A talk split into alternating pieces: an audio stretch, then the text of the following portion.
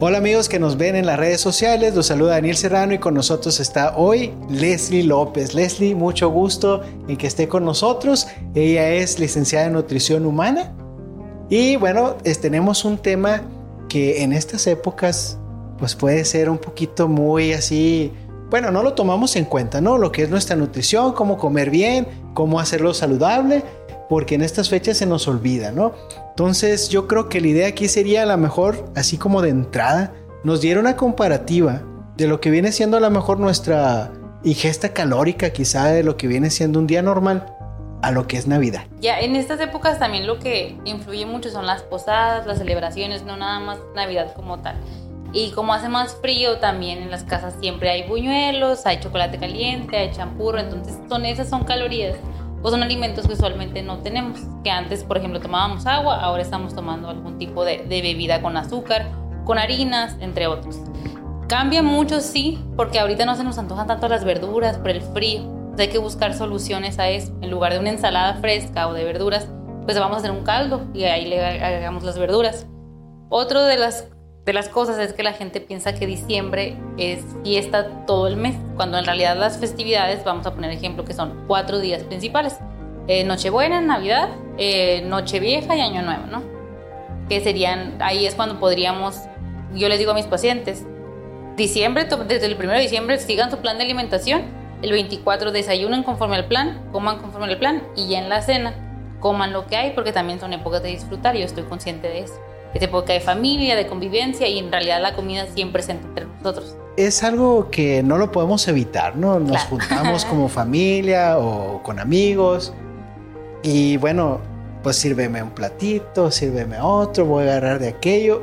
Tal vez, yo creo que sí podemos probar poquito de cada cosa, pero no pasarnos de, de cierto límite. Pero cómo a lo mejor nos damos cuenta que ya no estamos pasando el límite de lo que debemos de comer. Hay que aprender a ser un poquito más conscientes con nuestra alimentación. Lo ideal, eh, al, al comer hay que servirnos en un plato para ver qué cantidad estamos comiendo. Cuando nos juntamos o tenemos alguna reunión, pues tomamos siempre del centro y no medimos en qué cantidad estamos comiendo. Y muchas veces cuando comemos rápido también no nos llega ese sentimiento de saciedad. Lo ideal es masticar bien los alimentos para que también las enzimas puedan funcionar que nuestra digestión funcione bien, tomar agua, agua natural, no bebidas con azúcar, y así vamos a estar un poco más conscientes de lo que estamos ingiriendo. Ahorita que menciona lo del agua y lo que vienen siendo las bebidas refrescantes, en este tiempo como que pues ya nos da frío y es un poquito más difícil darnos cuenta de que debemos de tomar agua, ¿no? Porque nos da frío o de cierta manera no hacemos tanto ejercicio quizá también por el frío. ¿Qué importancia tendría o qué papel juega el agua durante una comida? Siempre hay que estar, de hecho el agua es indispensable en nuestro día a día, ¿no? Es lo que nos hace funcionar, que hace funcionar nuestro cuerpo. En el invierno sí es un poquito más difícil porque no se nos antoja. Lo ideal es tener un termo de agua siempre a un lado de nosotros para que nos recuerde que tenemos que tomar agua. Y la otra es optar por bebidas hidratantes que sean calientes. Por ejemplo, los tés, té de manzanilla, té de hierbabuena, té de limón, etcétera, son muy buenas opciones para mantenernos hidratados. A lo mejor ahorita toda, toda esta idea la estamos platicando desde la perspectiva de los adultos, ¿no?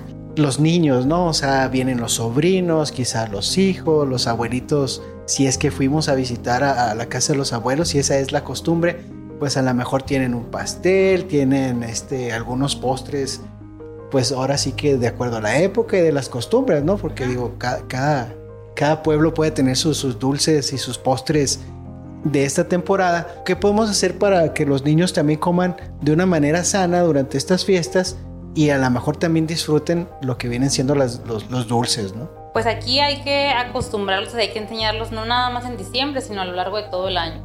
Los niños van a hacer lo que los adultos les enseñan. Lo ideal es enseñarles que en su casa tengan alimentos saludables a la mano y no golosinas, no dulces, no azúcar, para que ellos aprendan que cuando vayan a una casa ajena, eso es lo que van a comer, porque desde su casa le están enseñando algo. Un niño que en su casa hay galletas, hay, hay papitas, hay panecitos, va a buscar eso en otra casa también. Bueno, sí es que es muy fácil abrir el refrigerador y lo primero que agarremos, ¿no? Vamos a decir ya nosotros de alguna manera, ah, no, ¿sabes qué? Mira, nos vamos a medir un poquito en la comida en este diciembre este, porque bueno, pues ahí viene también Año Nuevo y también me voy a cuidar mucho en Año Nuevo. Bueno, se hizo cena además, ¿no? Eh, yo creo que era para el doble de las personas que estábamos ahí. Hay muchas pues mucha comida, vaya, ¿no? y pues uno tiende a, ahora sí que el, recalentado, ¿no? O sea, el recalentado también, de cierta manera, por ser ya un recalentado, vaya, influye en, en algún, este, que sea más arriba la... Puede ser dependiendo del alimento. Lo que pasa es que con las comidas de, de, esas festividades, normalmente hacemos mucho y comemos todo, todo de poquito, ¿no? Entonces eso sí eleva nuestra ingesta. El recalentado volvemos a comer de la misma manera. Son alimentos que no estamos acostumbrados y así sí puede influir si eso se hace uno, dos, tres, cuatro días después. ¿Cuál sería mi recomendación? Yo no estoy en contra del recalentado, a todos nos gusta el recalentado. Hay que saber cómo combinarlo. Por ejemplo, si hacen pavo en la cena de Navidad, el día siguiente quieren comer pavo, que me voy a hacer pavo, pero con una ensalada a un lado y solamente puré.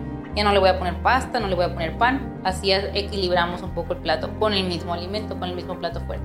Bueno, yo creo que viene la pregunta que muchos se van a estar este, imaginando, ¿no? Los propósitos, voy a comer de todo y ahí viene el otro año. ¿De veras tenemos que esperarnos hasta el otro año para poder decir, ya, ya voy a hacerlo bien? Desde mi experiencia aquí en el consultorio, tengo un año y medio aquí, y sé que las personas que vienen en enero como propósito de año nuevo, muy pocas las cumplen, muy pocas. Las personas que vienen en diciembre, en noviembre a empezar un plan de alimentación, esas son las que se quedan. Igual las personas que vienen un lunes para cambiar hábitos, muy pocas se quedan. Los que vienen en miércoles están más. Bueno, ese, es un punto muy interesante. Porque no hay que esperar hasta el lunes para ponernos ah, o seguir el plan de alimentación.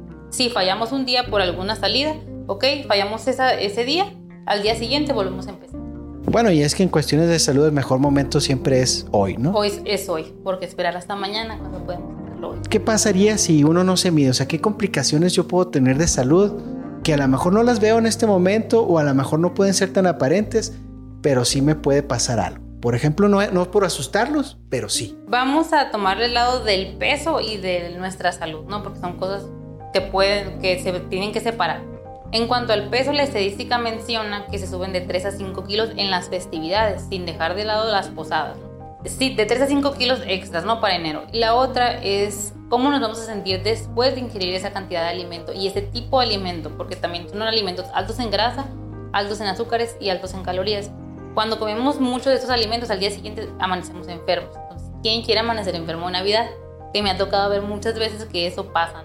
Entonces hay que cuidar eso y si seguimos este hábito de, porque todo es, los hábitos también se heredan, si nosotros comemos de esta manera, nuestros hijos van a comer de esta manera y toda la, la, cascada de enfermedades va a seguir para abajo ¿no? en nuestro árbol genealógico. Porque no nada más es el peso, subir de peso también se involucran otras enfermedades crónicas como diabetes, como hipertensión, problemas de colesterol, problemas de triglicéridos y ahí es cuando va afectando nuestra calidad de vida. Todas esas personas que posiblemente digan, yo quiero cambiar mis hábitos alimenticios, yo quiero a lo mejor cambiar eh, mi régimen alimenticio.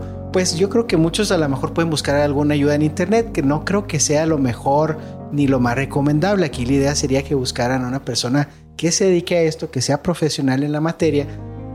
¿Cómo la pueden encontrar? Ya sea en las redes sociales o en qué lugar la pueden encontrar, a usted.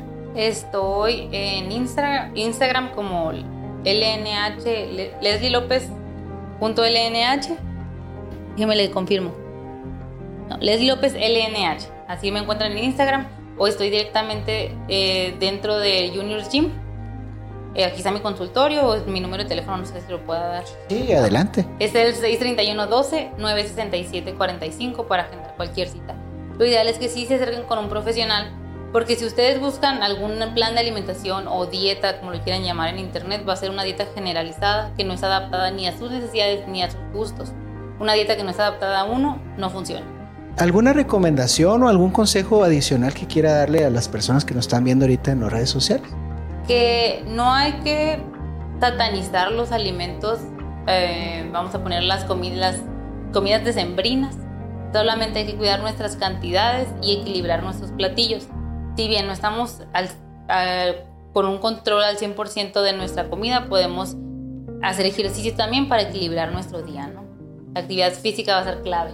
Le agradezco mucho que nos haya abierto las puertas de su consultorio para dar estos ideas, estos comentarios, estas sugerencias. También de antemano les vamos a decir, a desear una feliz Navidad y pues un próspero año nuevo.